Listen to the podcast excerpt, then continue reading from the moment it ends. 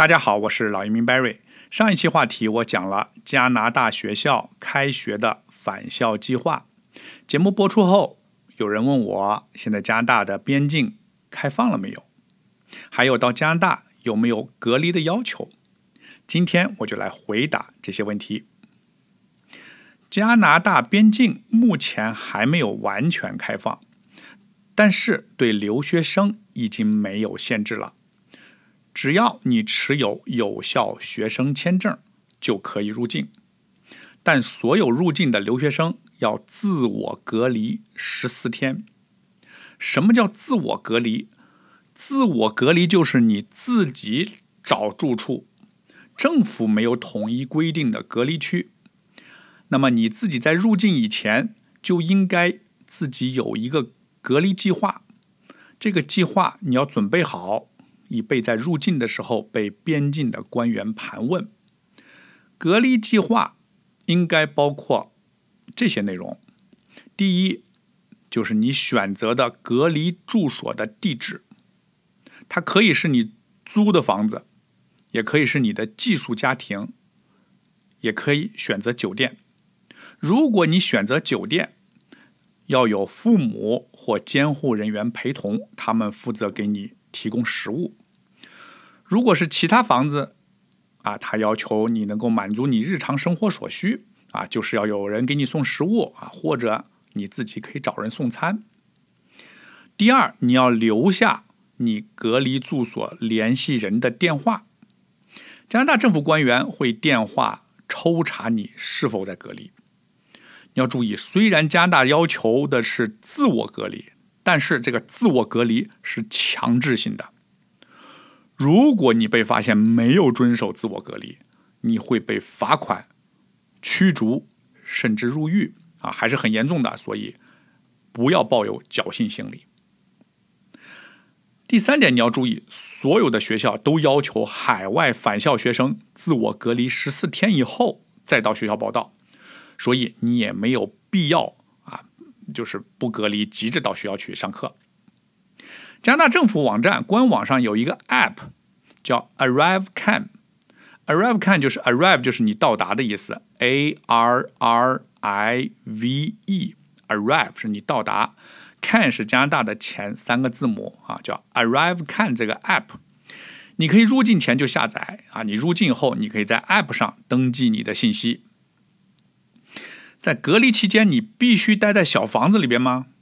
也不是。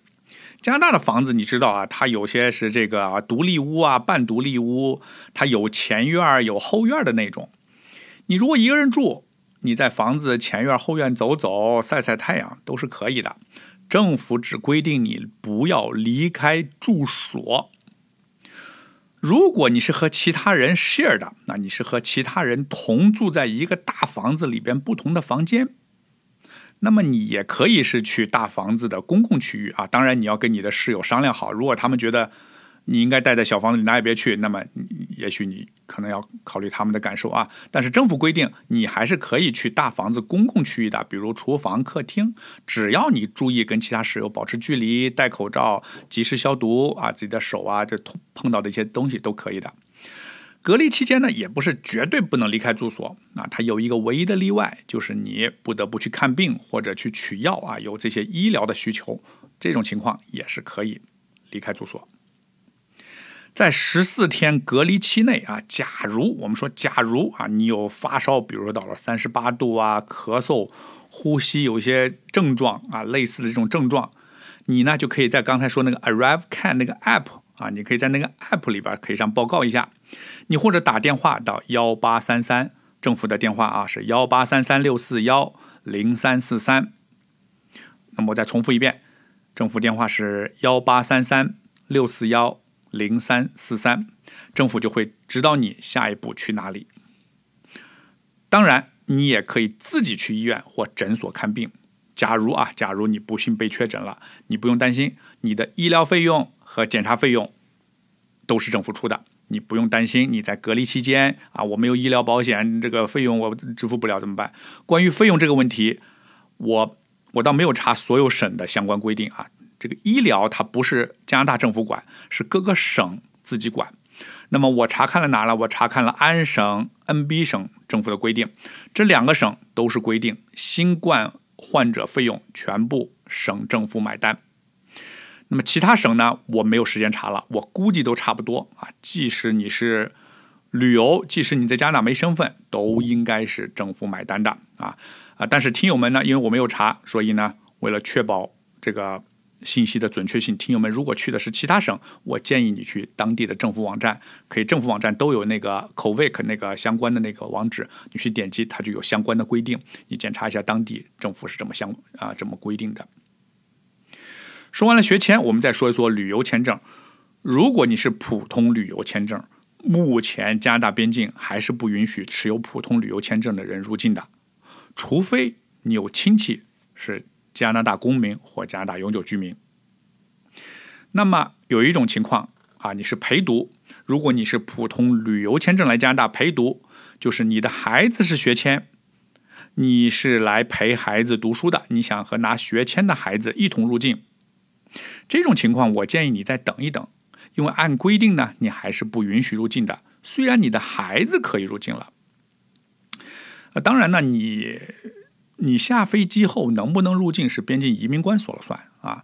你也可以跟他说自己孩子太小，需要大人陪同。我觉得这个理由也是充分合理。但是呢，现在疫情期间，你也看到了这个政策也有不完善、相互矛盾的情况。所以，如果你不想冒风险，我建议你再等等看。